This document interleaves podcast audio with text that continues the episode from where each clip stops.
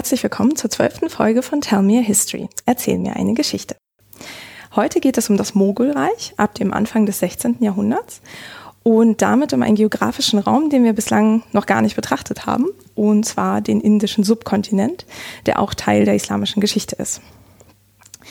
In der zehnten Folge zu den Safaviden haben wir schon ein paar Stichpunkte zum Mogulreich gehört. Beispielsweise, dass es von Nachfolgern von Timur gegründet wurde und neben dem Osmanischen und Safavidischen Reich als ein sogenanntes Gunpowder Empire gilt. Ähm, aber da gibt es natürlich noch viel mehr zu sagen. Und damit wir uns ein besseres Bild von diesem langlebigen Großreich machen können, bin ich heute zu Gast bei Professor Dr. Eva Ortmann an der Rheinischen Friedrich-Wilhelms-Universität in Bonn. Schönen guten Tag, Frau Ortmann. Guten Tag. Frau Ottmann, Sie haben Islamwissenschaft und Iranistik studiert, äh, in Zürich und Yale geforscht und sind nun seit genau zehn Jahren Professorin für Islamwissenschaft am Institut für Orient- und Asienwissenschaften der Uni Bonn, wo wir auch gerade sind. Und ähm, das Mogulreich ist irgendwie also einer Ihrer Forschungsschwerpunkte.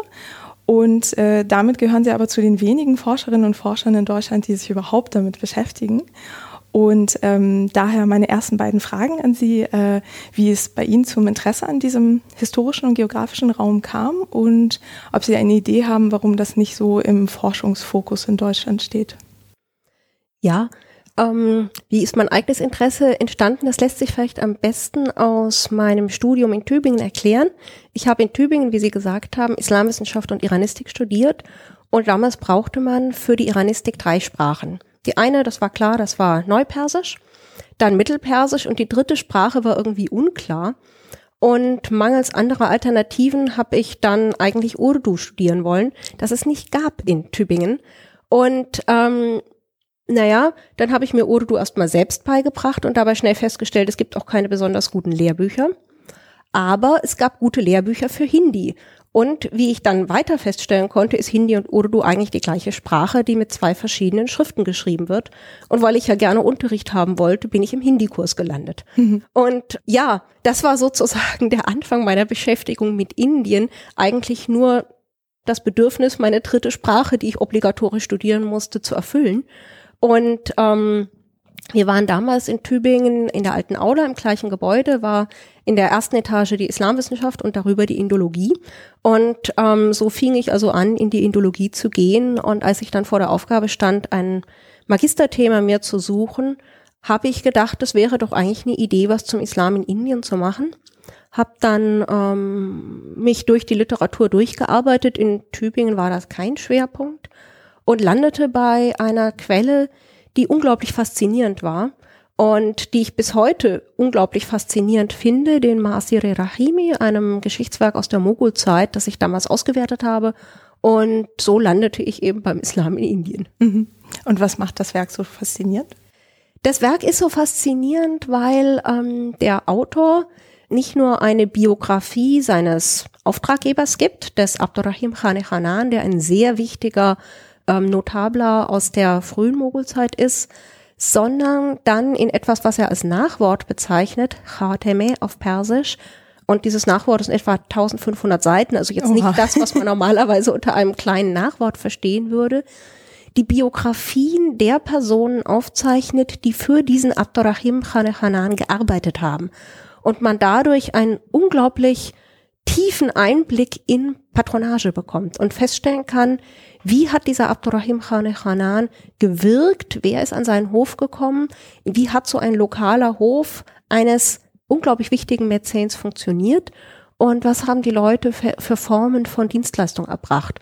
Und aber auch, wohin sind sie nach ihm gegangen? Denn viele, auch wenn dann immer wieder dargestellt wird, Abdurrahim war der beste und größte und prächtigste und was auch immer ähm, Patron, sind eben doch viele wieder weggegangen und das kann man dann auch untersuchen. Mhm. Ja, das klingt auch sehr spannend. Gibt es da eine Übersetzung oder? Nein, das ist also ähm, in dem Kontext muss man oft froh sein, wenn man überhaupt eine Edition hat. Der Text ist ediert, das sind insgesamt ungefähr 3000 Seiten in der Druckfassung ähm, gehört zu den Texten, die in der sogenannten Bibliotheca Indica ediert worden sind. Da sind tatsächlich auch viele Texte übersetzt worden, wie beispielsweise das berühmte Werk Akbarname, was die Herrschaftszeit Akbars beleuchtet. Aber die Masiri Rahimi ähm, sind nicht übersetzt worden. Ich denke, das liegt zum einen am Umfang und zum anderen daran, dass man es wahrscheinlich doch dann als nicht ganz so relevant betrachtet hat. Mhm. Und nach diesem Werk sind Sie dann bei dem Thema auch geblieben oder haben Sie dann erstmal andere? Ich habe mich dann tatsächlich erstmal von Indien verabschiedet und ähm, ein Grund war, das mag jetzt vielleicht merkwürdig sein, eine Tanzvorführung, die ich im Institut für Indologie in Tübingen gesehen habe. Wir haben damals Diwali gefeiert, das liegt jetzt gerade hinter uns, also ein Fest, was in Indien gefeiert wird im Herbst. Und ähm, es war eine wunderschöne Tanzvorführung einer indischen Tänzerin. Und ich habe gemerkt, dass ich nichts verstehe. Dass das einfach völlig fremd ist und dass ich, die ich da jetzt eigentlich ganz stolz war, meine Magisterarbeit gerade ähm, mehr oder weniger, ich glaube, ich hatte sie gerade abgeschlossen zu haben, dass mir von diesem ganzen indologischen Zugang, also von dem Hinduismus, eben der nicht-islamischen Religion Indiens, der nicht-islamischen Kultur Indiens, so unglaublich viel fehlt, dass ich eigentlich doch immer noch sehr fremd bin. Und das hat mich erschreckt in dem Moment. Und ich hätte daraus zwei Konsequenzen ziehen können. Eine Konsequenz wäre gewesen, mich da tief einzuarbeiten und das weiterzumachen. Die andere Konsequenz wäre gewesen, eben etwas anderes zu machen. Und letztendlich habe ich für mein Leben bisher beide Konsequenzen gezogen. Ich habe erst was anderes gemacht und mich in meiner Promotion einem arabischen Thema, also einem richtig im Zentrum der Islamwissenschaft angesiedelten Thema gewidmet, nämlich arabischen Stämmen. Und bin danach wieder für um, ähm, das, was meine Habilitation werden sollte, eher nach Indien zurückgekehrt. Hm. Und ähm, ja, dass ich mich damals für meine Promotion so entschieden habe, das liegt ein bisschen auch an dem, was Ihre zweite Frage war, nämlich inwieweit Mogulreich oder überhaupt den Islam in Indien erforscht wird. Und das ist eben kein sehr zentrales und prominentes Thema. Und das war sicher so, dass ich mich auch aus strategischen Gründen dazu entschlossen habe, nicht nur zur Mogultante zu werden, sondern einfach auch ein gut islamwissenschaftliches Thema machen wollte, auch weil es mich selbst interessiert hat.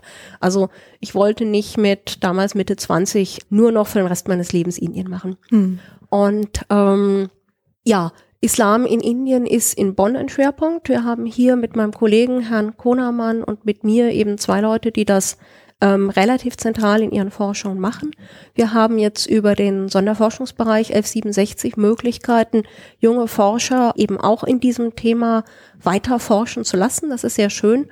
Und ähm, ja, Dadurch ist es in Bonn ein Schwerpunkt, aber ansonsten ist gerade, sagen wir mal, ein historischer Blick auf den Islam in Indien in Deutschland kein intensiv recherchiertes Thema, aber eben auch in vielen anderen, ähm, sagen wir mal, europäischen Ländern kein sehr wichtiges Thema. Und selbst wenn man nach Amerika rüberschaut, da gibt es natürlich einzelne ähm, Lehrstühle, an denen das erforscht wird, aber so ganz große Zentren der Mogul-Studien sucht man eher vergeblich. Mhm.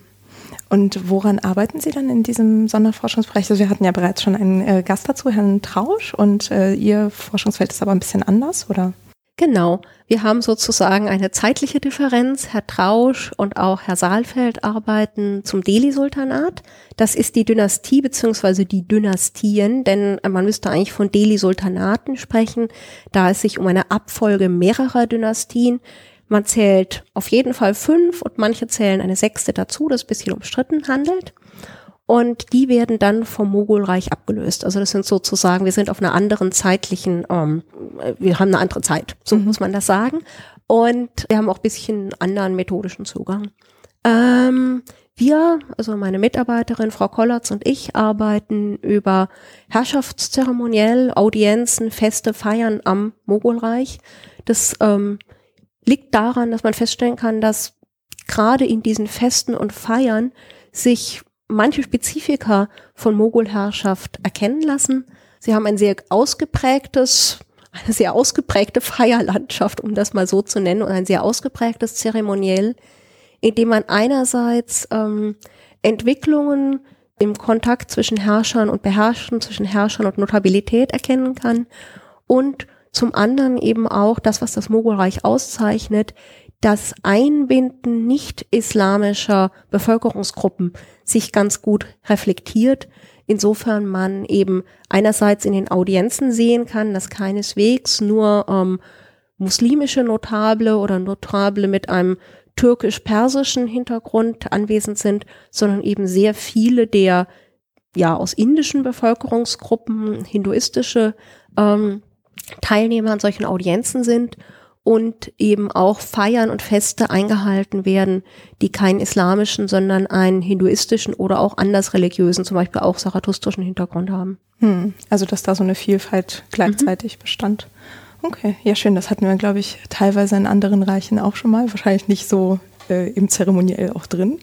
Ähm, ist das Projekt, ich hatte gesehen auf Ihrer Homepage, dass Sie noch ein, ähm, an einem Projekt arbeiten, das heißt Perso Indica. Ähm, ist das damit im Zusammenhang oder als Zusatz? Naja, das sind, sagen wir mal, zwei verschiedene Projekte, die aber relativ die Berührungspunkte haben, so möchte ich es mal nennen. Perso Indica ist ein Projekt, das in Kooperation mit Fabrizio Speziale von der Sorbonne ähm, bearbeitet wird und bei dem es darum geht, sich mit Texten zu beschäftigen, die aus indischen Sprachen, vor allem aus dem Sanskrit, ins Persische übersetzt worden sind. Dazu muss man wissen, dass das Persische ungefähr 600 Jahre lang eine dominante Funktion in vor allem Nordindien hatte, in dem Sinne, dass die Verwaltung auf Persisch funktioniert hat, dass die meisten wissenschaftlichen Texte auf Persisch abgefasst worden sind und dass dann auch das Kulturschaffen eben ähm, vor allem die Dichtung ganz stark persisch dominiert worden sind. Ähm, die Leute, die das Persische verwendet haben, waren ethnisch gesehen nicht unbedingt Perser. Also es gibt zwar durchaus eine nennenswerte Zahl von Persern, Iranern, die im Mogulreich aktiv sind, aber es gibt eben doch auch viele ähm, andere Personengruppen, die Persisch als Sprache der Kommunikation in öffentlichem Kontext verwendet haben. Das ist übrigens nicht nur im Mogulreich so, sondern eben auch schon vorher in der Zeit des Delhi-Sultanats. Ähm, man kann das vielleicht ein bisschen vergleichen mit der Rolle, die das Englische heute in Indien spielt. Mhm. Also so eine Lingua Franca im Endeffekt, oder? Eine Lingua Franca, so könnte man das nennen. Mhm. Ja. Ähm, genau, das, dieses Perso Indica Projekt, das kann man sich auch online anschauen. Also wer Lust hat, ähm, sind da eigentlich, also sind da auch Originaltexte, Dateien mit drin oder ist das eher eine Datenbank? Nein, Perso Indica ist als Datenbank aufgebaut. Wir haben jetzt nicht Texteditionen mit drin oder auch nicht ähm, PDF-Files von Handschriftenkopien, sondern es geht im Perso Indica eigentlich erstmal um wirklich Grundlagen.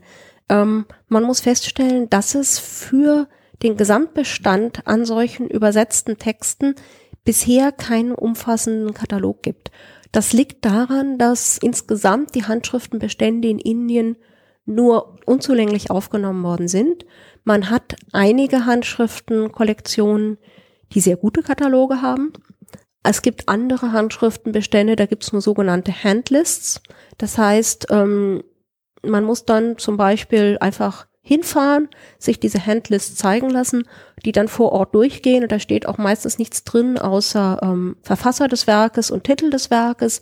Das ist dann vielleicht noch einsortiert irgendwo unter Religion oder unter Geschichte in dieser Handlist.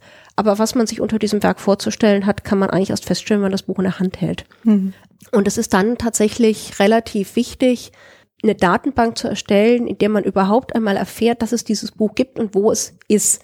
Wobei immer die Gefahr besteht, dass wenn man fünf Jahre später kommt, das Buch nicht mehr vorhanden ist. Das ist wahr, ja. Weil es, also ich meine, manchmal gibt es ja auch einfach Wasserschäden oder ist das dann irgendwo anders hin transportiert worden? Nee, das größere Problem sind, ähm, sagen wir mal, die klimatischen Umstände in Indien. Es gibt einerseits Wasserschäden, es gibt andererseits einfach sozusagen natürliche Zerfallsprozesse von ähm, Papier, einfach aufgrund der zum Teil ja recht extremen Wetterbedingungen. Und dann gibt es sehr unterschiedliche, sagen wir mal, ähm, Versorgungszustände der Handschriften. Es gibt einige Handschriftenabteilungen, in denen man sehr gut mit den Handschriften umgeht, also wo die wirklich sorgfältig und trocken abgepackt sind und man auch relativ problemlos Kopien bekommt. Und es gibt andere Handschriftenbestände, in denen das nicht der Fall ist, in denen, wenn man eine Handschrift bestellt, man gesagt bekommt, Entschuldigung, wir kriegen die hier jetzt leider nicht raus, weil das Regal zusammengebrochen ist. Oh je, okay. Oder bitte bestellen Sie doch nicht mehr, denn wenn wir jetzt noch mehr Bücher aus dem Regal ziehen, dann bricht es zusammen. Hm, okay. Und ähm, es kommt dann auch vor, dass man in relativ großem Umfang die Reste von Bücherwürmern in diesen Handschriften findet und manchmal leben die auch noch. Hm, ja, das ist so dann eher etwas ähm, abstoßend, so etwas zu bearbeiten. Das kann ich mir vorstellen. Ja, okay. das, das erlebt man einfach alles, aber das Spannendste ist eigentlich festzustellen, je länger man in Indien ist oder dort forscht, also es wird einem immer wieder erzählt, da, da gibt's noch eine tolle ähm, Sammlung oder ja, wenn man doch in diese Sammlung noch reinkäme, das wäre toll. Ich kann Ihnen aber leider auch nicht sagen, wie das gehen könnte. Ähm, neulich erfuhr ich von einer Sammlung irgendwo in Zentralindien. Da wurde mir schon gesagt, ja, da ist aber auch gar keine, ähm, wie sagt man, ähm, Bahnhof in der Nähe. Da muss man sich dann irgendwie abholen lassen. Das klang unglaublich spannend. Also ich habe das Gefühl, je mehr ich unterwegs bin, desto mehr erfahre ich auch von Texten. Und da ist noch sehr viel zu tun, also eigentlich viel mehr, als man so ähm, schaffen kann. Hm. Ja, genau. Also alle, die Interesse dran haben, äh, können hier mal aufmerksam zuhören. ähm, ja, vielleicht ähm, gucken wir uns das mal an, was das da eigentlich für ein Reich war und äh, wie das da, also gerade auch äh, geografisch, also ähm, wo genau entstand denn das Mogulreich? Ja, da ist die Frage, wo man es entstehen lässt. Vielleicht sollte man sagen, es geht in seinen Anfängen eigentlich auf Zentralasien zurück. Mhm. Denn ähm, Babur, der Begründer des Mogulreiches, ist nicht in Indien geboren, sondern in Fergana, also im Zentralasien. Dort ist er ähm, sehr jung Herrscher geworden, weil sein Vater bei einem ja, soll man sagen, blöden Unfall gestorben ist. Der hat sich gerne um Tauben gekümmert, der Vater, und hatte ein Taubenhaus, was wohl irgendwie auf so einer Felsnase saß. Und irgendwann ist diese Felsnase abgestürzt, dummerweise, als der Vater gerade im Taubenhaus war. Mhm. Und er ist mit abgestürzt und ist dabei ums Leben gekommen. Ähm, sein Sohn Babur wurde daraufhin Herrscher eines relativ kleinen Reiches. Das war eines der Nachfolgereiche von Timor, also ein timoridisches Kleinreich, muss man dazu sagen. Ähm, es gab einfach sehr viele kleinere oder größere Nachfolgestaaten ähm, oder Nachfolgereiche des Timuridenreiches und davon war eben das von Baburs Vater und dann Babur eines. Und man muss vielleicht auch dazu sagen, dass diese ähm, Cousins, Onkels, also die dann ja alle sozusagen Timuriden waren, dann nicht gesagt haben, oh du armer kleiner Prinz, jetzt helfen wir dir mal, damit du überhaupt überleben kannst und dich hier durchsetzen kannst, sondern die fanden das irgendwie eigentlich eher eine tolle Sache, dass da so ein junger und unerfahrener Prinz an die Macht kam. Da könnte man sich ja sein Reich einverleiben. Das heißt, er war relativ schnell einerseits mit ähm, in kriegerische Aktivitäten gegen Verwandte verwickelt, andererseits war er auch ehrgeizig, denn ähm, Samarkand war sozusagen als Zentrum des Timuridenreiches ein wichtiges Ziel. Er hat also versucht, Samarkand zu erobern. Das hat er dreimal geschafft und hat es dreimal wieder verloren. Und ähm, letztendlich musste er dann feststellen, dass er es wohl nicht schaffen wird, in Zentralasien eine Machtposition zu erweitern oder auch überhaupt nur zu halten. Und er musste dann aufgrund, ja, sagen wir mal, militärischer Niederlagen sich zurückziehen und ging dann erstmal nach Kabul. Mhm. Also nach Afghanistan, wo er auch ähm, zeitlich gesehen eigentlich die längste Zeit, in der er ein Herrscher war, verbracht war. Und zugleich ist das die Zeit, über die wir am wenigsten wissen. Ähm, Genau, das liegt daran, vielleicht sage ich jetzt mal was Kurzes zu den Quellen, bevor wir dann weiter uns nach Indien mit Babur begeben. Wir wissen über Babur relativ viel, weil Babur etwas Ungewöhnliches getan hat. Er hat eine Autobiografie verfasst, das sogenannte Babur-Name. Da haben Sie den Namen von Babur drin und Nama ist ähm, ein persisches Wort, das etwa heißt Brief oder Schreiben oder auch historischer Bericht. Also im Grunde ja man könnte es auch jetzt als Autobiografie von Babur einfach übersetzen oder Memoiren von Babur. Und ähm, die hat er relativ konsequent ab Regierungsantritt äh, mit zwölf Jahren geschrieben, aber ein großer Teil davon ist verloren gegangen. Mhm. Die ersten Aufzeichnungen gehen tatsächlich damit los, dass sein Vater stirbt und er als Herrscher die Macht im Fergana-Tal übernimmt. Und er hat relativ konsequent geschrieben, nach allem, was wir wissen. Ähm, und das ist ein ziemlich, das ist wirklich ein sehr interessanter Text, der auch sehr zugänglich ist, insofern, als es eine deutsche Übersetzung gibt. Also es gibt Übersetzungen in verschiedene Sprachen, auch ins Englische, auch modernere Übersetzungen, aber sagen wir mal, wenn man einfach mal einen Eindruck von dem Text bekommen möchte, dann kann man den leicht auf Deutsch einfach sich anschauen. Es kommen sehr viele Namen vor, es kommen viele Ereignisse vor Und das, was den Text so faszinierend und interessant macht, sind zum einen die Beschreibungen von Flora und Fauna, auch von Menschen. Also schreibt zum Beispiel in dem afghanischen Teil werden verschiedene ähm, tribale Formationen auch benannt, Sprachgruppen benannt. Aber ein Großteil des Berichts über Afghanistan ist leider verloren gegangen. Man weiß nicht genau, wann. Er beschreibt an einer Stelle eine größere Überschwemmung, also einen reißenden Strom, der aufgrund von Regenfällen wohl einen Teil seiner Aufzeichnungen einfach mit weggespült hat. Und ähm, dann aber beginnt sozusagen die letzte oder die dritte Phase im Leben von Babur, nämlich die Eroberung von Indien, die er ab 1524 vornimmt und 1526 kommt es zu einer entscheidenden Schlacht, der Schlacht von Panipat, die er gegen ähm, ja dann eben das letzte der Sultanate des Delhi-Sultanats kämpft, das, das fünfte und ähm, in dem ist er siegreich und dann kann er Delhi erobern und bald darauf auch Agra erobern. Das heißt, als Babur in der Zeit Baburs haben wir noch einen relativ kleinen Teil erst Indiens, der erobert ist und der sich so um Delhi, Agra mit ähm, Ausläufern dann weiter nach Osten erstreckt. Mhm. Also so von Nordwesten bis Osten oder?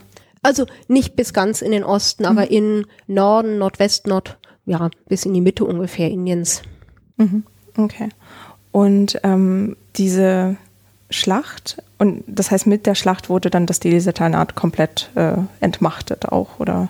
Ja, also das war die entscheidende Schlacht, war eben die von Panipat, ähm, bei der der letzte Herrscher des Delhi-Sultanats ähm, entscheidend geschlagen wurde. Es gab dann noch weitere Schlachten, aber die entscheidende war eben eigentlich die von Panipat. Mhm. Okay. Und dann siedelte er dann auch nach Nordindien um oder quasi blieb ja, ja. dann vor Ort? Er ist dann dort geblieben. Man findet, das ist so ganz lustig, im Baburname Hinweise darauf, dass es ihm eigentlich gar nicht so gefallen hat in Indien.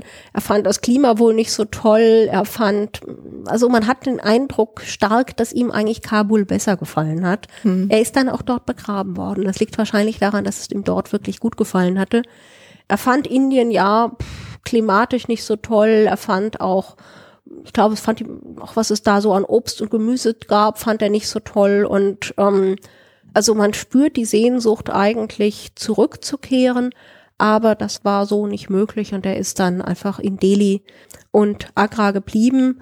Ähm, das waren so die beiden wichtigsten Orte. Und er ist dann auch nicht mehr sehr lange dort gewesen, etwa fünf Jahre nach der Schlacht von Panipat ist er gestorben. Ach so schnell. Okay. Ja, also. er hat also sozusagen, wie ich sagte, die Hauptregierungszeit war eben eigentlich gar nicht in Delhi, sondern ähm, die längste Zeit war er tatsächlich in dem, was man heute als Afghanistan bezeichnet. Und ähm, ja, es gibt dann sozusagen eine etwas legendäre Beschreibung dessen, wie er gestorben ist, weil angeblich gar nicht er krank war, sondern sein Sohn und vorgesehener Thronfolger Humayun. Und ähm, Humayun war eben angeblich so krank, dass man um sein Leben bangen musste. Und Barbur soll, also so will es eben die legendäre Überlieferung, daraufhin gesagt haben oder gefragt haben, was kann ich bloß tun, um das Leben meines Sohnes zu retten? Und da wurde ihm geraten, biete doch Gott das an, was dir am allerliebsten ist. Und hat er gesagt, ja, dann biete ich Gott mein eigenes Leben an. Und daraufhin wurde Humayun gesund und Barbur starb. Ähm, es ist anzunehmen, dass einfach wenn Humayun krank war, er eben genesen ist und Barbour an einer anderen Krankheit erkrankt ist und gestorben. Also er ist nicht im Kampf gefallen, sondern ist einfach so gestorben. Hm. Ja, es klingt ja auch viel poetischer, wenn man das so verpackt. Ja, natürlich. Das ähm, macht, hebt dann sozusagen auch die Position seines Nachfolgers Humayun ein bisschen heraus hm. und äh, macht ihn sozusagen zum wirklich designierten Nachfolger, der aber auch war. Hm. Und der war dann, also und die Nachfolger von Babu jetzt mit seinem Sohn angefangen, waren dann diejenigen, die dieses Mogulreich dann auch leiteten, oder? Ja, da gibt's dann erstmal sozusagen, also man müsste fast sagen, wie gewonnen, so zerronnen, denn unter Humayun, dem zweiten Mogulherrscher, ähm, kommt es zunächst zu einer sehr schweren Krise, in der das Mogulreich fast wieder verloren gegangen wäre. Da gibt es eigentlich mh, mm, zwei Faktoren, die man nennen muss, die besonders relevant sind. Zum einen die unklaren Nachfolgeregelungen im Mogulreich oder bei den, ja auch bei den Timuriden, dass man ähm, zwar einen Thronfolger hatte und das in der Regel der älteste Sohn war, aber auch die anderen Söhne äh, sich berechtigt sahen, das Erbe anzutreten. Das heißt, es war nicht so ganz klar, wer denn nun eigentlich wirklich der nächste Herrscher ist. Und das führte dazu, dass die Brüder als erhebliche und relevante Konkurrenten des vorgesehenen Nachfolgers fungierten.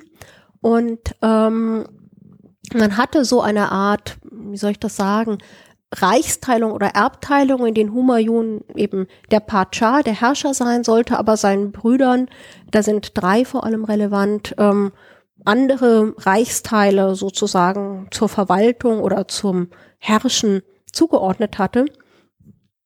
Und in der ähm, Anfangszeit, während der ersten Jahre, sagen wir mal so der ersten fünf Jahre der Regierungszeit Humayuns, ging das noch einigermaßen gut. Und danach erwuchs ihm aber ein in Shershah Sur, unter den sozusagen der Begründer der Suri-Dynastie, die man manchmal als sechste Dynastie des Delhi-Sultanats zählt, ähm, erwuchs ihm ein sehr mächtiger Gegner und da haben sich die Brüder dann zum Teil also auch versucht neu zu positionieren und versucht, sich ihre eigenen Teile, Reichsteile um, sozusagen unter den Nagel zu reißen. Und da kam es zu durchaus innerdynastischen Auseinandersetzungen recht heftiger Art plus eben dem Faktor, dass ihm mit Sher Sur ein recht wichtiger Gegner erwachsen war und das führte dazu, dass Humayun sein Reich verloren hat. Hm. Der musste ins Nachbarreich fliehen zu den Safawiden, die hatten sie ja schon mal, und ähm, musste dort zu dem damaligen Herrscher Tahmasp fliehen. Und ja, da war das Mogulreich also ums Haar schon wieder vorbei. Und wie ging es dann weiter? Ja, Humayun ähm, war bei Tahmasp wahrscheinlich, das ist so ein bisschen umstritten, wahrscheinlich hat Tahmasp ihn dazu gezwungen, zur Schia zu konvertieren. Und das ist so, sagen wir mal, ein Teil, der in der Mogul-Geschichtsschreibung dann doch ein bisschen weniger gerne intensiv beleuchtet wird, wo man dann eher auf dieser verwiedenzeitlichen Quellen schauen muss, weil das natürlich im Nachhinein so ein bisschen ähm, heikel war, zugeben zu müssen, dass eigentlich die Safaviden, indem sie dem Humayun Truppen zur Verfügung gestellt haben, dafür gesorgt haben, dass der sich überhaupt wieder etablieren konnte. Humayun ist Tahmas begegnet.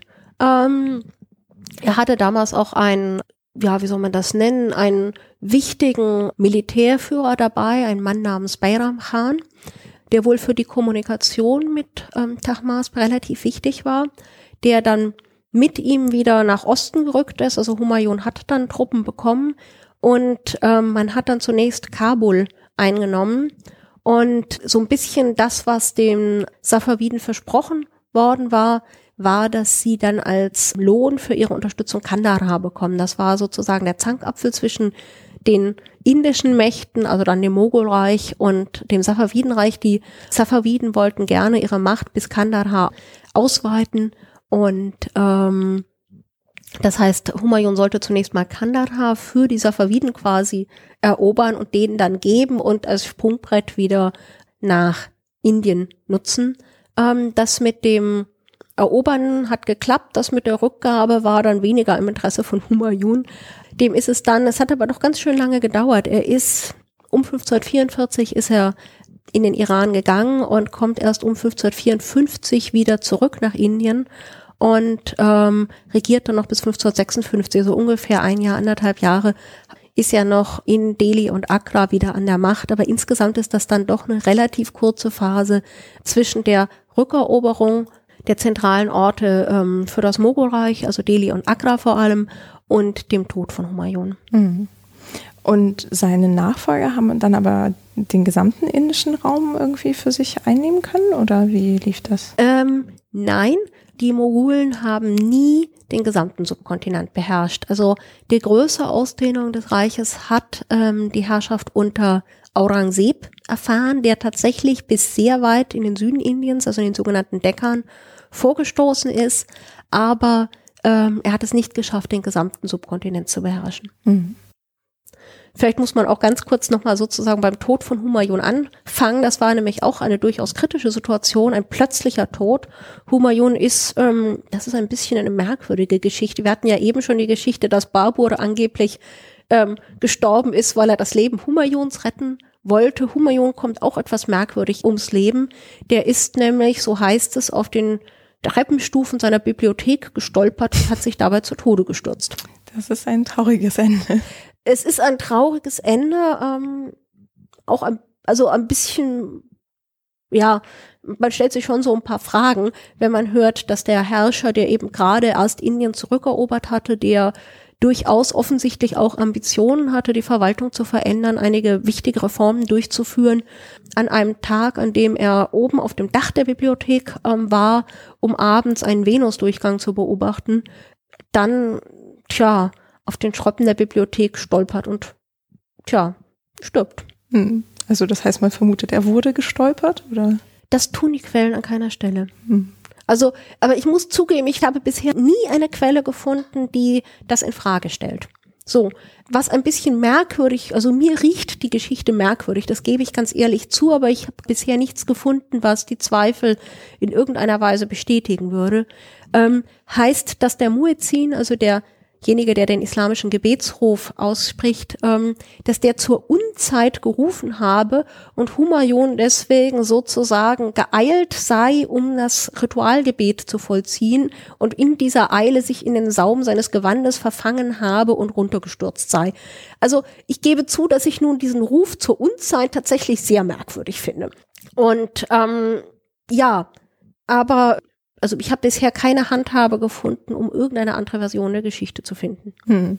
Ja. Und nach ihm kamen dann seine Brüder an die Macht? Nein, die Brüder waren jetzt, spielten inzwischen keine Rolle mehr. Die hatte er tatsächlich in den Rückeroberungskämpfen Indiens ausgeschaltet. Die waren eben ähm, nicht nur gegen die Sure-Dynastie gerichtet, sondern es war da auch wesentlich darum gegangen, sein, seine Brüder zu besiegen, vor allem den Bruder, der Kabul hatte.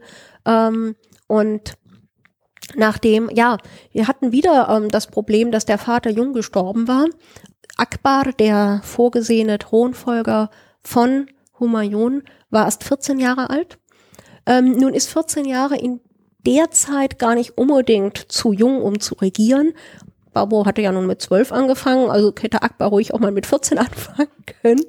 Aber ähm, er regiert zunächst erstmal nur nominell und als ja, könnte so eine Art sagen, Reichsverweser oder als derjenige, der die Regierungsgeschäfte führt, fungiert jener Bayram Khan, der mit Humayun in Iran gewesen war und der die Gespräche mit Tahmasp geführt hatte. Also das war offensichtlich ein sehr wichtiger Mann, der dann ähm, zunächst mal für Akbar die Regierungsgeschäfte übernimmt. Dazu muss man sagen, es gibt eine sogenannte Funktion des Atalik. Atalik ist ein türkisches Wort, es ist so eine Art väterlicher Erzieher. Und ähm, solche väterlichen Erzieher hat man gerne verwendet, um Prinzen zu erziehen und um sie relativ früh in Regierungsverantwortung einzubinden. Dann hat man beispielsweise einen Prinz äh, als Gouverneur schon mit 10, 12, 14 losgeschickt und an seiner Seite war so ein erfahrener ähm, Mensch, väterlicher Erzieher, Atalik, der ähm, dann die eigentlichen Funktionen ausgeübt hat und ähm, der Prinz hat aber nominell regiert und wurde dadurch quasi in die Regierungsgeschäfte eingeführt. Das ist ein System, was man nicht nur im Mogulreich findet, was, ähm, soweit ich weiß, auch im Osmanischen Reich eine Rolle gespielt hat. Und Bayram Khan war der Atalik von Akbar gewesen. Insofern war es eigentlich logisch, dass er dann im Grunde das weitergeführt hat, wozu er schon von Humayun bestimmt worden war, eben eine Art Ratgeber und fürsorglicher Erzieher für Akbar zu sein. Mhm. Das hat ungefähr vier Jahre lang gedauert und dann war Akbar ähm, groß genug und erwachsen genug und gesagt, so jetzt will ich aber selbst regieren und er hat Bayram Khan entmachtet.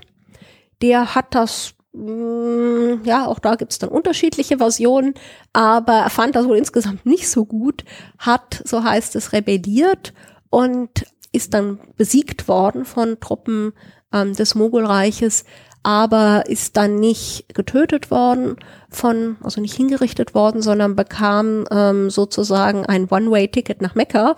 Ähm, das heißt, es hieß, er soll jetzt eben die Pilgerfahrt unternehmen und dann am besten dort bleiben. Hm. Das ist aber schiefgegangen. Er wurde unterwegs ähm, noch auf indischem Terrain überfallen und ist dabei ums Leben gekommen. Ähm, das ist dann also Bayram Khan weg war. Das war vielleicht gar nicht so unpraktisch für Akbar, aber er soll es zutiefst bedauert haben. Das war wohl nicht das Ende, was er für seinen väterlichen Erzieher gewollt hatte. Und er hat dann wohl aufgrund auch des schlechten Gewissens, das er hatte, den Sohn von Behram Khan Abdurrahim Khan Khanan, also der damals diesen Ehrentitel noch nicht hatte, wir müssen ihn jetzt also richtig Abdurrahim nennen, ähm, aufgenommen. Der war damals vier Jahre alt und hat ihn wie seinen Sohn erzogen. Mhm. Und daraus wird dann eben der große Notable Abdurrahim, dem das spannende Geschichtswerk gilt, das ich ganz am Anfang erwähnt habe, die Masire Rahimi, eine der interessantesten Personen des frühen Mogulreichs. Mhm. Ja, ähm, als Sie gerade das mit dem ähm, diesem türkischen Begriff für Ziehvater Atale Atalik ähm, äh, gesagt hat, hat er mich auch gefragt, also wenn die äh, Mogulen eigentlich aus Zentralasien kamen und offensichtlich auch so turksprachige Einflüsse hatten, warum hießen die dann Mogulen? Also woher kommt dieser Begriff? Ja, das ist tatsächlich der Begriff, den wir in unseren, also das gleiche wie unsere Mongolen. Und wenn man das Ganze auf Persisch ausspricht, ist es auch wirklich das gleiche Wort, Morul. Und wenn man die indischen Mogulen meint, dann sagt man auf Persisch Morole Hend, um das klar zu differenzieren. Das liegt an der doppelten genealogischen Anbindung, die die Mogulen hatten. Sie haben, darüber haben wir ja schon gesprochen, väterlicherseits sich auf die Timuriden zurückgeführt, aber mütterlicherseits auf die Mongolen. Und daher kommt eben dieser Begriff Mogul. Und äh, das heißt, nachdem sie diesen Anfang gemacht hatten, quasi im Nordwesten ähm, Indiens und mit leichten Ausläufern nach Osten und dann aber auch äh, ja, große Teile des indischen Subkontinents eingenommen haben, wie kann man sich das vorstellen? Hat sich ähm, das irgendwie stark auf die, weiß ich nicht, ähm, alltäglichen Verwaltungsstrukturen und die politische Landschaft ausgewirkt, nachdem das Delhi-Sultanat dann nicht mehr existierte? Genau, also man hatte das Delhi-Sultanat ausgeschaltet, das muss man vielleicht auch jetzt ganz kurz sagen. Das ähm, Delhi-Sultanat hatte eben auch seine, sagen wir mal, Auf- und Abs gehabt. Das war zeitweise auch ein Reich gewesen, das fast den gesamten Subkontinent beherrscht hatte.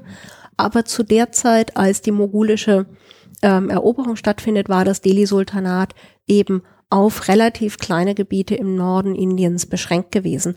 Und das Mogulreich übernimmt zunächst mal eben diesen ehemaligen Machtbereich des ähm, Delhi-Sultanats, kann sich dann ausweiten, aber es gibt eben, sagen wir mal, diese Startschwierigkeiten, mhm. dadurch, dass Babur schnell stirbt und Humayun erstmal das ganze Reich wieder verliert und auch nicht so sehr lange nach der Rückeroberung lebt, sodass sozusagen die Phase, die erste Phase einer relativ deutlichen Expansion dann unter Akbar stattfindet. So. Und ähm, dann mit weiteren Expansionen unter seinen Nachfolgern bis hin zu Aurangzeb.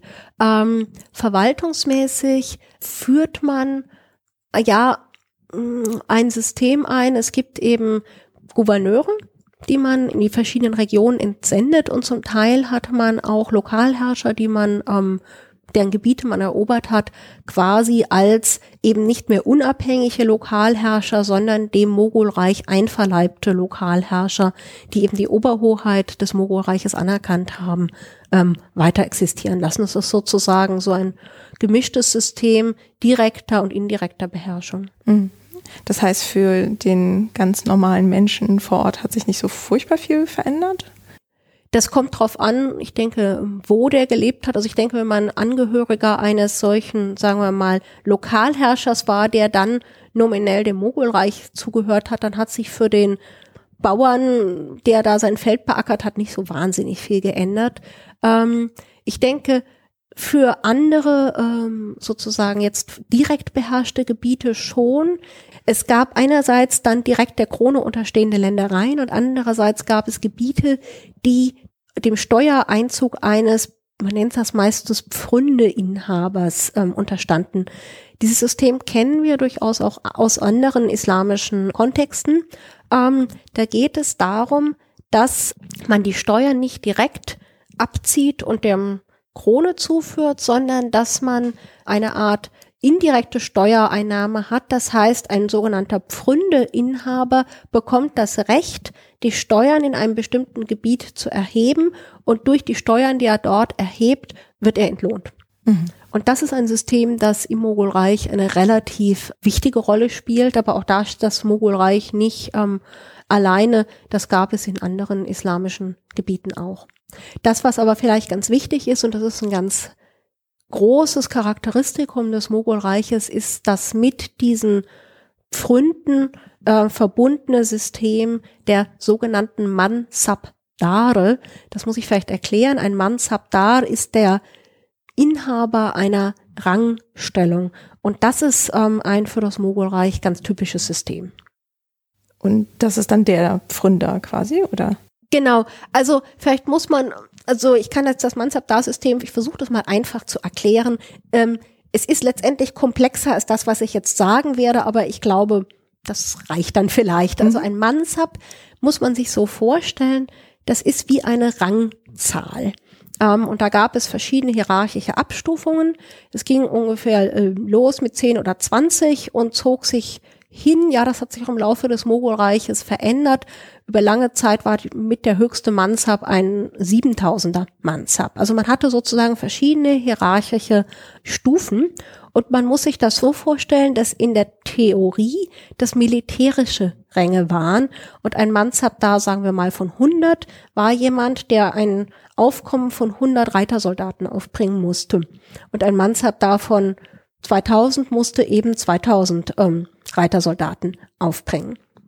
Und entsprechend musste man natürlich auch mehr Steuererträge erhalten aus einem solchen Gebiet. Also das heißt, ein Mansabdar von 2000 musste ein größeres ähm, Gebiet zugewiesen bekommen mit mehr Steuererträgen als ein Mansabdar von 20.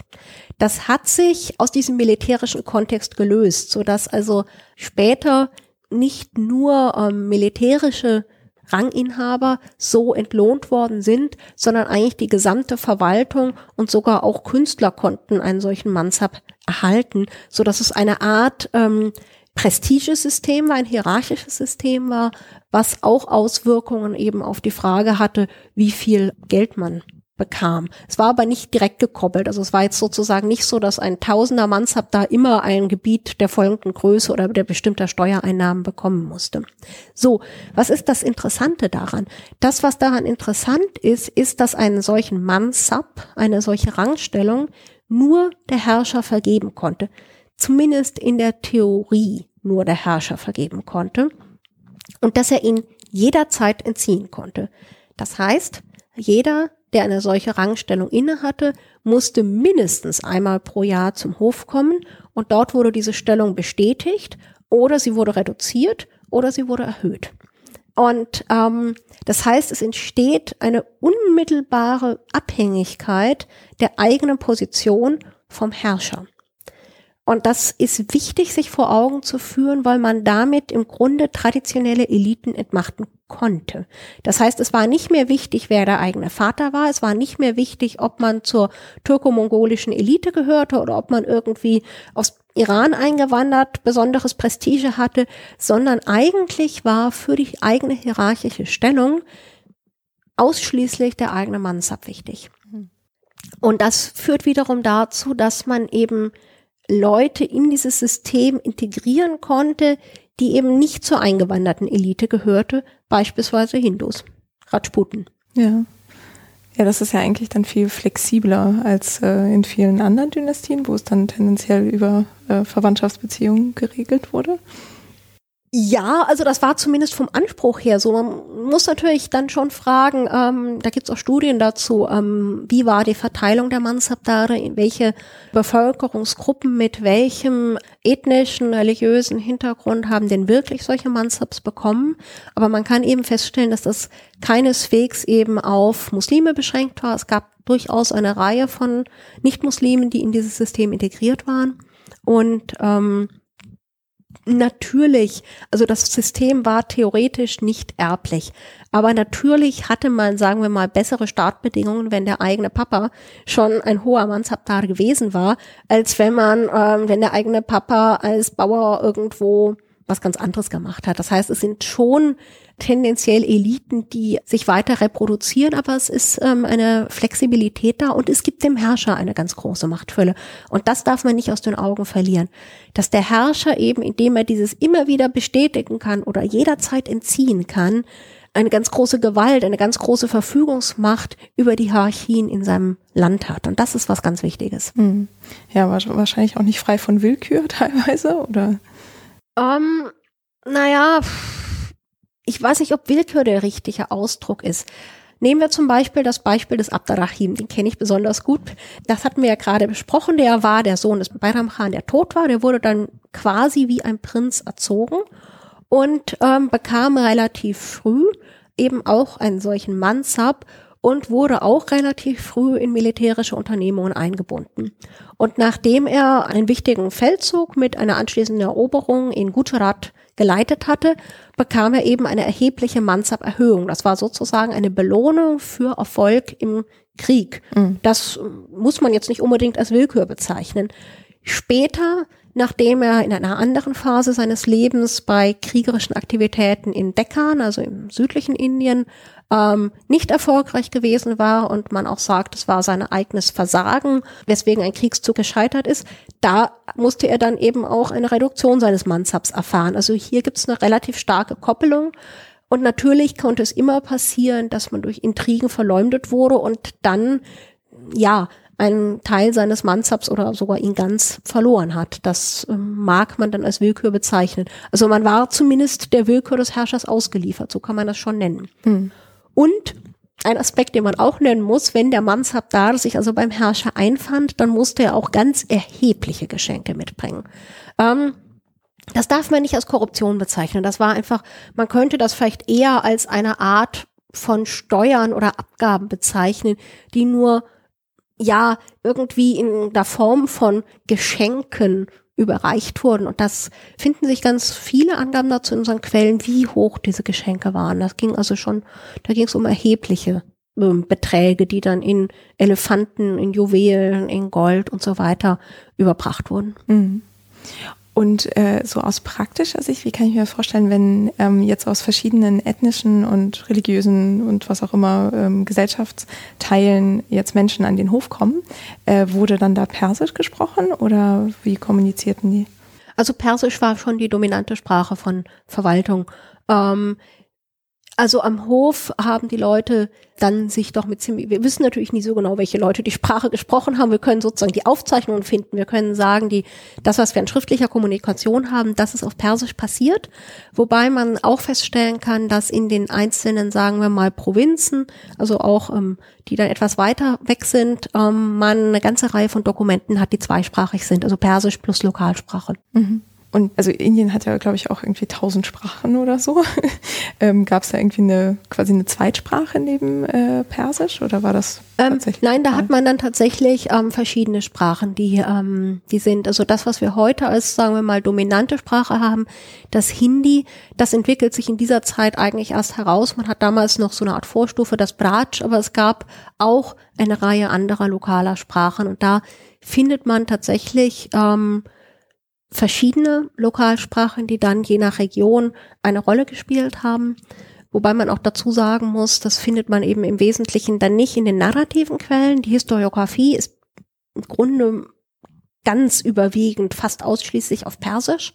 Ähm, da muss man dann in die Dokumente reinschauen und die Untersuchung von Dokumenten aus der Mogulzeit, naja, sagen wir mal, sie steckt vielleicht nicht mehr in den Babyschuhen, aber in den Kinderschuhen auf jeden Fall noch. Mhm. Und ähm, das ist ein Bereich, in dem man eigentlich noch viel forschen müsste und wo eigentlich jetzt auch von meiner Seite aus die Forschung in den nächsten Jahren ganz verstärkt erfolgen soll. Mhm.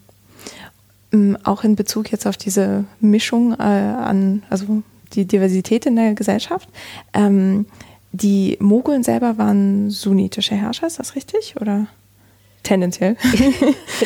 Ja, das ist keine so ganz einfache Frage. Ich habe ja gesagt, dass Humayun wahrscheinlich zwangsweise zum Schia konvertieren musste. Ähm, ja, die sind theoretisch schon Sunniten. Akbar, sagen wir mal, beginnt sein Leben als sunnitischer Muslim und ähm, als was er es beendet, ist eine gute Frage. Es gibt eine sehr eigene Religionspolitik der Mogulherrscher, die sich eben vor allem an den religiösen ja, Experimenten, Eskapaden oder auch wie immer, dass man das nennen möchte, ähm, von Akbar festmachen lässt. Akbar hat sehr früh dann sich unter dem Einfluss des sufischen Islams, also des mystischen Islams, des Sufismus gefunden. Auch das war durchaus ähm, typisch. Man kann das auf jeden Fall auch schon für seinen Vater feststellen. Humayun hatte eng mit einem Sufi-Orden kooperiert, der sogenannten Shattaria, ein heute nicht mehr sehr bekannter Sufi-Orden, der aber eben ähm, in der Zeit in Indien eine gewisse Rolle gespielt hat. Und bei Akbar ist das dann nicht mehr oder sehr schnell nicht mehr die Shattaria, sondern die Chishtiya, die ähm, der vielleicht wichtigste Sufi-Orden in Indien in dieser Zeit. Und Akbar steht relativ stark unter dem Einfluss eines Chishti-Sufis. Und der verstärkt sich dann noch, als Akbar erstmal für eine Weile ohne männlichen Nachfolger bleibt. Und er ähm, begibt sich dann zu dem Chishti-Heiligen, Salimuddin Chishti, und fragt ihn, was er denn tun soll. Er hat keine Söhne, jedenfalls keinen, der irgendwie ein nennenswertes Alter erreicht hat. Und ähm, der Tüchti-Heilige prophezeit ihm, dass er drei Söhne bekommen wird. Und er hat dann auch drei Söhne bekommen und relativ bald eben schon dann den ersten nach diesem Besuch, den er dann auch ähm, zu Ehren des Sufi-Heiligen als Salim benannt hat. Das ist der spätere Herrscher Jahangir. Der ist eben Prinz Salim. Und ähm, nach dieser oder parallel zu dieser Sufi-Phase entwickelt Akbar ein großes Interesse an anderen Religionen. Ähm, dazu gehört einerseits indische Religionen und dazu gehört aber auch der Zarathustrismus, denn wir haben eine Reihe von Zarathustriern, die in verschiedenen Phasen der Geschichte aus dem Iran nach Indien geflohen sind, als sogenannte Parsen äh, dort bezeichnet werden. Also die spielen sie heute noch in dem Gebiet von Mumbai eine relativ große Rolle. Und wir haben eine solche Fluchtbewegung nicht zuletzt auch ähm, unter den Safawiden, die eine relativ strenge Schiitisierung des Iran durchgesetzt haben und die da teilweise nicht sehr zimperlich mit den Angehörigen anderer Religionen umgegangen sind, so dass wir also eine Art Fluchtbewegung von Parsen aus dem, also von Zarathustriern aus dem Iran nach Indien in dieser Zeit gerade haben. Wir haben also dann ein durchaus markantes Interesse ähm, Akbars an Zarathustriern und an weiteren Gruppierungen, von denen eine hier genannt sein soll. Das ist die sogenannte Nuktawir. Das sind, wenn man das so übersetzt, die Pünktchenleute. Äh, Nukta ist der ähm, Ausdruck für Punkt oder Pünktchen und da geht es um die Punkte, die sich in der arabischen Schrift finden. Ähm, das sind Leute, die einer, sagen wir mal, okkult-esoterischen Deutung der religiösen Schriften ähm, zugeneigt sind und für die die eine relativ wichtige große Rolle spielen, die in der frühen Safavidenzeit im Iran eine Rolle gespielt haben, die dann verfolgt werden und die nach Indien kommen. Wir finden sogar ähm, Schreiben von Akbar an die Safavidenherrscher, in denen er darum bittet, dass sie doch bitte die Nuktavier-Leute ausreisen lassen sollen. Er würde sie in Indien aufnehmen. Mhm. Und man merkt dann, dass eben auch dieses Schriftgut der Noktavier, das bisher also nur rudimentär untersucht ist, offensichtlich die spezifischen Ausrichtungen des, ja, der Religion Akbars ähm, beeinflusst haben. Und sie merken, ich fange hier an, so ein bisschen zu zögern, weil man gar nicht so genau weiß, wie man das benennen soll, was dann unter Akbar entsteht. Hm. Ob man das als eine eigene Religion bezeichnen soll, ob man das als eine sehr spezielle Ausprägung innerhalb des Islam bezeichnen soll. Es entsteht, sagen wir mal, eine eigene, sehr auf den Herrscher gerichteter Kult, der äh, sich sehr weit von dem, was man als orthodoxen Islam bezeichnen kann, entfernt. Ähm, wobei man immer ein bisschen vorsichtig sein muss, denn es gab damals durchaus auch innerhalb des Islam Ausrichtungen, die eben vom orthodoxen Islam sehr weit wechseln, wie beispielsweise die Nuktawir. Ähm, wobei man bei Akbar doch relativ stark synkretistische Elemente findet, eben die Integration hinduistischer Vorstellungen, die Integration zarathustrischer Vorstellungen, die sich dann eben in bestimmten Praktiken im Alltag auswirken. Und ähm, ja, da tappt man aber bis heute eigentlich immer noch so ein bisschen im Dunkeln, als was man das ganz genau bezeichnen soll. Mhm. Also was man eben vielleicht auch sagen muss, ist, dass man, ähm, also was man auf jeden Fall weiß, ist, dass Akbar sich stark für andere Religionen ähm, interessiert hat und dass es Religionsgespräche gegeben hat, so eine Art Zirkel von Vertretern zunächst verschiedener Gruppierungen innerhalb des Islam, also zum Beispiel Sunniten und Schiiten, und dass das dann ausgeweitet worden ist und bei solchen Gesprächen beispielsweise auch jesuitische Patres anwesend war. Man kann das sehr schön auf Miniaturen erkennen. Die tragen dann einfach ihre ähm, ja religiöse Kluft, schwarze Gewänder, relativ spezifische Kopfbedeckungen. Ähm, die dann auch in diesen Gesprächen involviert waren. Und es waren offensichtlich auch Vertreter der Parsen, Vertreter der Nuktavir und so weiter vorhanden. Und es ging darum, bestimmte religiöse Fragen zu diskutieren. Ähm, Akbar hat sich relativ früh versucht, gegen die religiös-sunnitische Orthodoxie durchzusetzen. Es gibt etwas, was man ein sogenanntes Unfehlbarkeitsdekret bezeichnet. Das ist vielleicht ein bisschen eine unglückliche Übersetzung. Letztendlich ging es darum, dass ähm, innerhalb des islamischen Rechts zwei verschiedene Rechtsgelehrte nicht immer zur gleichen Meinung kommen müssen. Das liegt daran, dass es eben um die Interpretation religiösen Rechtes vor allem geht und je nachdem, welche Interpretation man zugrunde legt, welche Analogieschlüsse man dabei zieht, kann man sehr wohl zu unterschiedlichen Ergebnissen kommen über die Zulässigkeit oder Nichtzulässigkeit bestimmter Praktiken. Und ähm, Akbar hat gesagt, wenn zwei oder mehrere Religionsgelehrte sich uneins sind, dann hätte er die letzte Entscheidungsbefugnis. Also darum geht es und man mhm. kann sich leicht vorstellen, Akbar war ja kein ausgebildeter Theologe, ähm, dass das bei den Orthodoxen auf erhebliche Widersprüche oder erheblichen Widerstand gestoßen ist.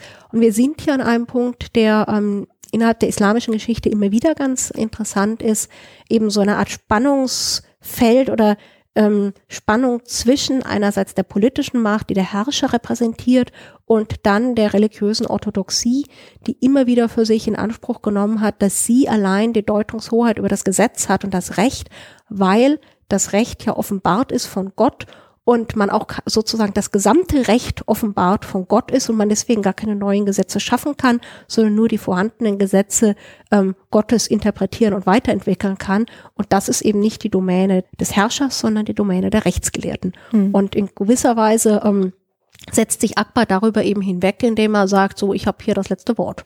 Ja, sehr pragmatisch auf jeden Fall. Ähm, weiß man denn, also äh, das Mogulreich ähm, existierte ja bis zum Anfang des 19. Jahrhunderts, wenn ich das ja. richtig sehe. Ähm, wie das dann in den Folgejahrhunderten war? Also gab es diese Koexistenz verschiedener religiöser Strömungen relativ friedlich weiterhin oder gab es da auch Konflikte? Naja, ähm, man kann feststellen, dass nun das, was man vielleicht als spezielles religiöses Experiment von Akbar bezeichnen kann, das bewusst, ich, ich finde den Begriff Toleranz immer ein bisschen schwierig auf frühere Jahrhunderte anzuwenden. Das Konzept, was ähm, auf Persisch wird es Sulh Kul bezeichnet, also im Grunde Friede für alle, mhm. so eine Art tatsächlich friedlichen Zusammenlebens, einer friedlichen Koexistenz. Das ähm, ist noch unter seinem Nachfolger Jahangir relevant und danach kehrt man allmählich zu orthodoxeren Praktiken zurück. Unter Shah Jahan ähm, ja, setzt das schon ein und vor allem der nächste Nachfolger dann Aurangzeb wird mit einer Rückkehr zum orthodoxen Islam assoziiert. Ich bin mir nicht ganz sicher, ob da schon das letzte Wort gesprochen worden ist. Ähm, die Forschung sieht Aurangzeb bisher überwiegend als einen relativ engstirnigen orthodoxen Muslim, den man eben ganz bewusst von Akbar abgrenzt. Ähm, Jüngere Forschungen zeigen, dass Aurangzeb vielleicht doch weniger, ähm, sagen wir mal, engstirnig war, als er über lange Zeit gesehen wurde. Also ich glaube, Forschungen zu Aurangzeb, da ist zwar in jüngerer Zeit ein bisschen was erfolgt, da könnte man aber auch noch einiges vielleicht Neues erfahren. Hm. Und danach verliert das ähm, Mogulreich zunehmend an Relevanz. Wir haben dann ja ein zunehmendes Interesse europäischer Mächte an dem Subkontinent. Wir haben auf der einen Seite die Portugiesen, die erstmals in Erscheinung treten, schon in Form der Padres, der Jesuitenpadres, die eben da noch als Gesandte und ähm, Missionare an den Hof kommen.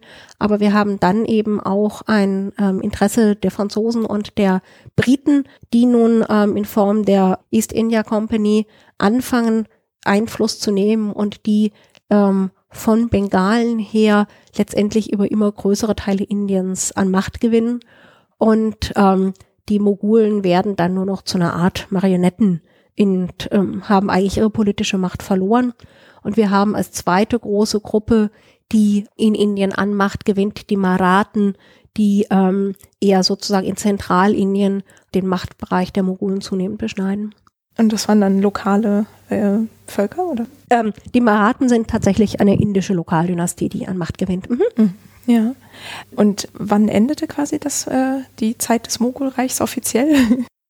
Den letzten Mogulherrscher, ähm, der wird noch einmal so ein bisschen relevant im Kontext der sogenannten Mutiny, also des Aufstands gegen die britischen Kolonialherren. Und der entzündet sich an verschiedenen ähm, Gründen im 19. Jahrhundert, Mitte des 19. Jahrhunderts.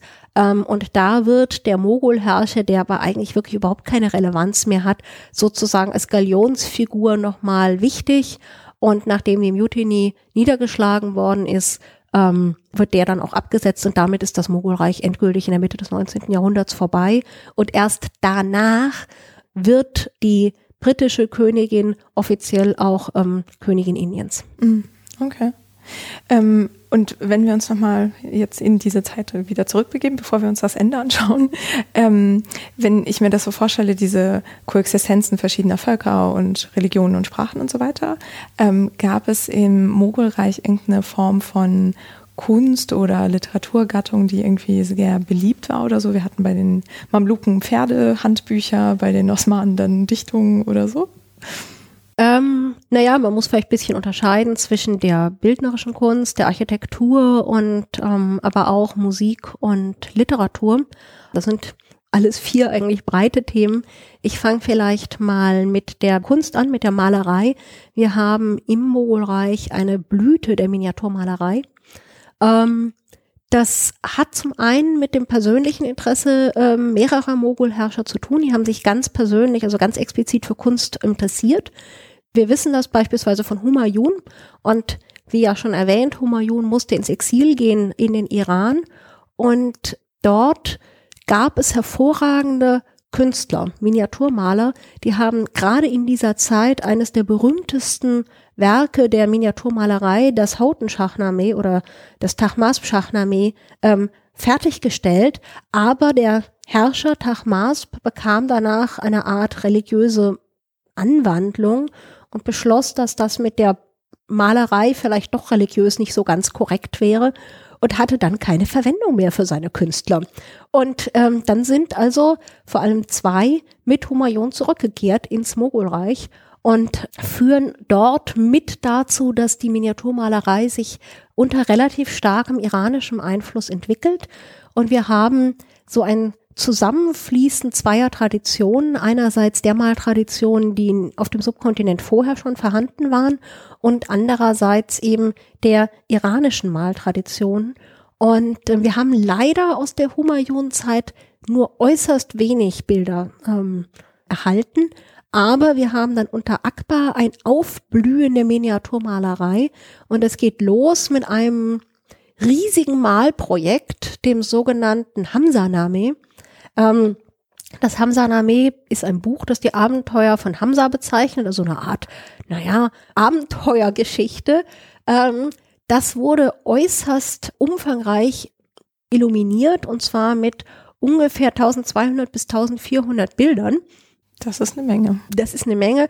Und man zögert auch so ein bisschen, das als Miniaturen zu bezeichnen, denn die Bilder waren relativ groß. Also, was ist das? Sagen wir mal so 50 mal 80 Zentimeter etwa. Ähm, wir haben heute noch ungefähr 200 von diesen, nennen wir es mal, Miniaturen erhalten. Und das Tolle ist, wenn man die sich anschaut, kann man so richtig sehen, wie sich im, das war ein Projekt, das über zehn Jahre gedauert hat, wie sich also im Laufe dieses Projektes auch die Art der Darstellung verändert, wie die Einflüsse von eben indischer Malerei und persischer Malerei immer stärker miteinander verschmelzen. Es ist ein wunderbares Werk, also diese einzelnen Blätter anzuschauen, macht richtig Spaß. Und ähm, wir haben dann auch eine große Besonderheit, dass man anfängt, die sogenannten hinduistischen Epen, insbesondere das Mahabharata und das Ramayana, ähm, auch mit Pers also im Grunde mit Miniaturen, die sehr stark persisch beeinflusst sind, zu illuminieren. Das ähm, liegt daran, oder geht einher damit, dass man diese Texte ins Persische übersetzt hat. Man hat eben sehr viele Übersetzungen in der Zeit, ähm, auch schon vorher, aber auch in dieser Zeit. Und dazu gehören die großen hinduistischen Epen und die werden dann illuminiert. Ähm, das macht Spaß, die sich anzuschauen. Im ersten Moment denkt man, hoch, eine persische Miniatur. Und wenn man näher hinguckt, sieht man, nee, Moment mal, da ist ja Krishna. Den kann man an seiner dunklen Haut immer so besonders gut erkennen. Und ähm, das sind unglaublich interessante Bilder, die da entstehen. Und wir haben innerhalb der Mogulzeit, sagen wir mal, zwischen Akbar, Jahangir und Shah Jahan eine sehr starke Entwicklung der Miniaturmalerei. Man kann sehr genau und auch eigentlich als ein nur ein bisschen geübter Laie erkennen, ob ein Bild in der Akbar-Zeit entstanden ist oder in der Jahangir-Zeit entstanden ist oder in der Shah Jahan-Zeit, in der das dann ähm, sehr viel formaler wird im Aufbau. Mhm. Und das ist so eine Zeitspanne von mehreren Jahrhunderten oder? Nein, nein, das sind ja die beiden, die sozusagen, das sind ähm, Vater, Sohn und Enkel. Ach so, ja. Also wir sind hier in ähm, drei, drei Generationen mhm. ähm, und äh, reden hier von der Zeit Mitte des 16. Jahrhunderts, sagen wir mal, bis erste Hälfte des 17. Jahrhunderts. Mhm. Und wir haben, das möchte ich doch auch erwähnen, ähm, wir haben zum einen auch wunderbare Naturbeobachtungen, vor allem dann in der Jahangir-Zeit. Es gibt ein sehr berühmtes Bild, in dem ein Zebra dargestellt ist. Also wirklich, die haben mit solcher Akkuratesse gemalt und es gibt auch Beschreibungen, wie die Malutensilien waren, dass man wirklich Pinsel hatte, die im Grunde nur drei Haare hatten, damit man fein genug malen konnte. Das war also wirklich auch eine sehr, sehr große Kunstfähigkeit. Und ähm, wir haben in der Jahangir-Zeit eine andere Art von Bildern, die man ähm, ja behelfsmäßig, es fällt einem einfach kein besserer Ausdruck ein, als allegorische Bilder bezeichnet, in denen man ähm, sozusagen Themen malt oder sehr stark ideologische Bilder malt. Mein Lieblingsbild ist eigentlich das, wo ähm, Jahangir und Shah Abbas, das war der safavidische Herrscher, zusammen auf einer Weltkugel stehen und ähm, Jahangir ist äußerst prächtig gekleidet mit dicken Ketten, ähm, großen Juwelen und Klunkern, die ihn schmücken. Und er ist auch ein bisschen, also schon ein sehr stattlicher Mann, der auf einem Löwen steht, der auf Indien liegt, aber im Grunde reichen die Pranken also auf jeden Fall nach Kandahar und der ähm, Shah Abbas äh, steht auf einem Lämmlein, das so allmählich ins Mittelmeer abgedrängt wird.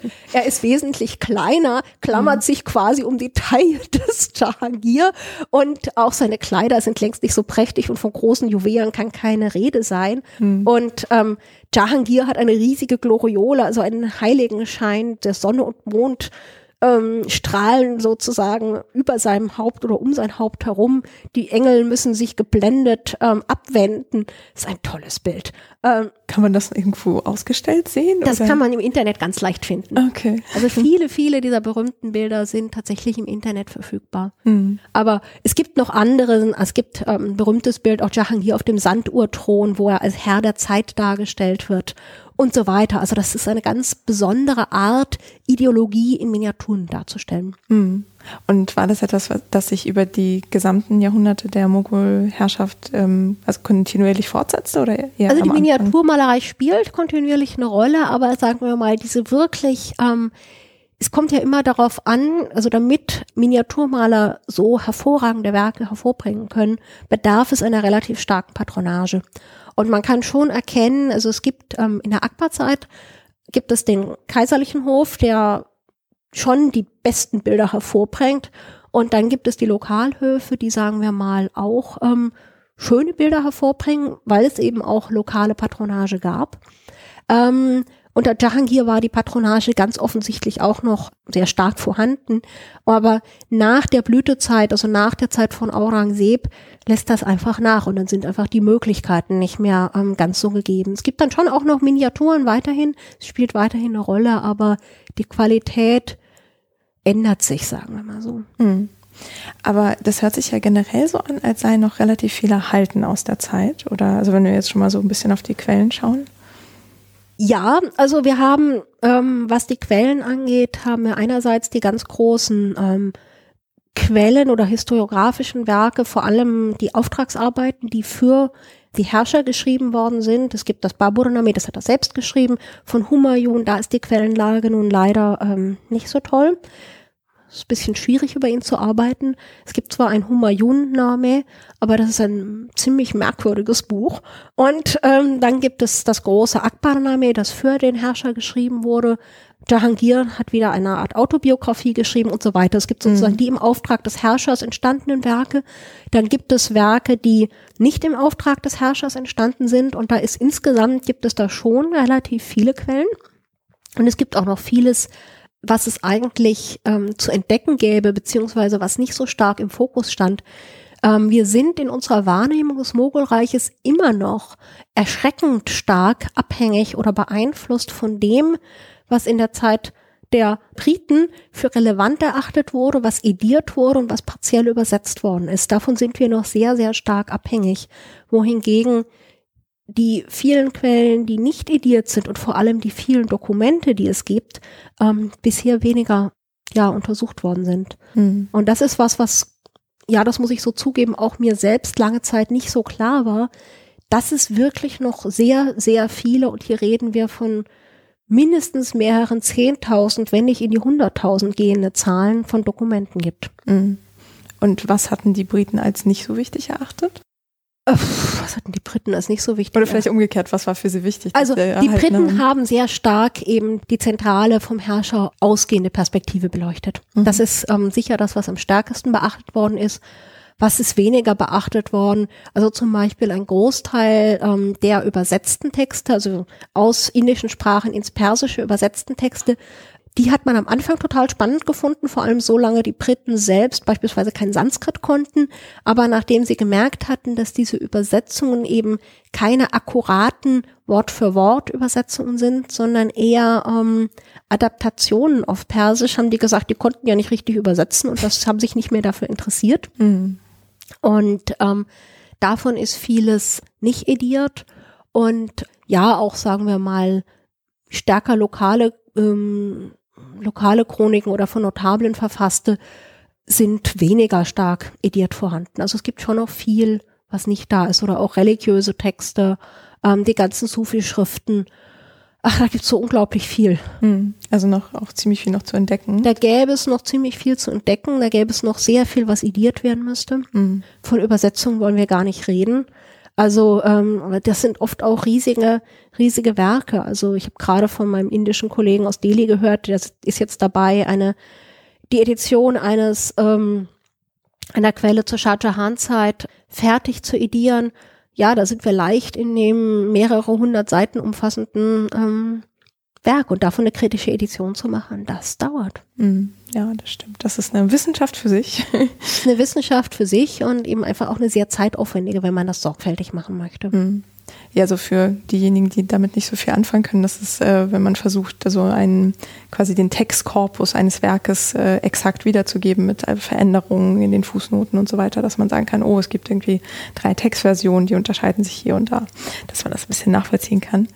Ähm, wie, wie war das denn eigentlich dann, also wenn die Briten so sukzessive mit den anderen europäischen Mächten so langsam in den Raum vor und eindrangen, ähm, Gab es dann, nachdem sie dann die Macht offiziell übernommen hatten, irgendwelche Vorstellungen davon, wie das Mogulreich war? Oder also quasi hat man noch davon irgendwie geträumt und das irgendwie ganz toll dargestellt oder wurde das einfach vergessen? Naja, ähm, ich glaube, der es gibt ein ganz ähm, ein ganz lustiges Gedicht. Ich glaube, ähm, ich muss jetzt überlegen, wie der wie der Dichter heißt. Das müsste ich nachschauen. Das Gedicht heißt Akbars Dream. Und man hat die Vorstellung, also Akbar hat man als großen Herrscher betrachtet und in diesem Gedicht Akbars Dream wird dann eben auch Akbar als ein toleranter Herrscher gesehen. Und dann hat ähm, gegen Ende des Gedichtes Akbar sozusagen eine Vision von einem noch gerechteren und noch tolleren Volk, was kommen wird und in Indien herrschen wird. Das sind natürlich die Briten. Ja, und ähm, man hatte, und das ist eine Vorstellung, die man mit im Grunde Nachwirkungen bis heute auf die indische Geschichte projiziert. Man hat im Grunde sich selbst als ähm, etwas Ähnliches wie die Mogulen gesehen oder die Mogulen als etwas Ähnliches wie man selbst, nämlich als eine relativ ähm, kleine eingewanderte Elite, die ein großes Land beherrscht, in dem man aber im Grunde Fremdherrscher geblieben ist. Also die Briten jetzt? Oder? Ja, also die Briten waren, die Briten kann man ja so bezeichnen, als, also es gibt ja, sind ja nicht so wahnsinnig viele Briten nach Indien gekommen und mhm. sie haben dort als Fremdherrscher ein großes Land beherrscht. Im Grunde eine, ein Kolonialreich mhm. ähm, gegründet. Und sie haben sich vorgestellt, dass das bei den Mogulen genauso war. Und sie waren dann unglaublich überrascht, als sie den ersten Zensus angestellt haben im 19. Jahrhundert. Ähm, den ersten Zensus, um festzustellen, wie hoch die Zahl der Muslime in Indien ist. Und die Zahl wesentlich höher war, als sie sich das so vorgestellt hatten. Und sie feststellen mussten, ähm, dass mit der Fremdherrschaft äh, ist vielleicht doch nicht ganz so korrekt gewesen. Und es war eben vielleicht doch nicht nur eine ganz kleine Elite, die von außen eingewandert ist und geherrscht hat, sondern etwas, was sehr viel stärker in Indien selbst verwurzelt war und von indischen Personen ausgeübt worden ist. Mhm. Aber dieses Bild oder diese Vorstellung einer muslimischen Fremdherrschaft beherrscht leider das Denken in Indien bis heute. Das heißt, dass man im Grunde die Muslime und die zeitmuslimische Herrschaft als die Zeit einer Fremdherrschaft analog zur britischen Kolonialherrschaft betrachtet, mhm. was den tatsächlichen Verflechtungen und auch der Durchdringung ähm, mit Sicherheit nicht gerecht wird. Ja. Und das heißt, man klammert das dann so mit ein bisschen aus, aus der Geschichtswahrnehmung auch, oder? Ähm, ja, es ist jedenfalls nicht die Zeit, die man als, also man sieht es eigentlich im Grunde gar nicht als Teil der eigenen Geschichte an. Mhm. Ja, also indische Geschichte ist eigentlich was anderes als ähm, die Zeit der Mogulherrschaft oder auch islamischer Oberhoheit. Mhm. Und es wird wie so eine Art Fremdkörper betrachtet, mit Auswirkungen eben auf die Forschungen dazu, die in Indien selbst passieren, auf den Umgang mit den Quellen und so weiter. Aber ist es schon möglich, zum Mogulreich in Indien zu forschen? Ähm, ja, das ist kein okay. Problem. Also es ist kein Problem, dazu zu forschen, wobei man ähm, ja es gibt jetzt ein Buch, das sich mit der Rolle von Sanskrit-Gelehrsamkeit in der Mogulzeit beschäftigt, von ähm, Audrey Truschke verfasst. Und das hat wohl schon für relativ heftige Diskussionen innerhalb Indiens gesorgt. Also Forschungen zur, ähm, zur islamischer Zeit in Indien werden wahrgenommen und können dort sehr wohl auch, sagen wir mal, in gesellschaftspolitischen Diskursen dann eine Rolle spielen. Mhm. Ähm, das ist jetzt zwar etwas äh, eine Frage, die sich auf vorher bezieht, aber ähm, weil Sie ja jetzt sagten, dass die Briten dann diese Vorstellung hatten von Akbar, sah diese gerechte Welt, die dann kam, hatten denn die Mogulherrscher sich selbst auch so eine Vision irgendwie auf den Leib geschrieben, jetzt irgendwie ein tolles, großes, äh, gerechtes Reich äh, zu bilden oder war das, spielte das nicht so eine Rolle?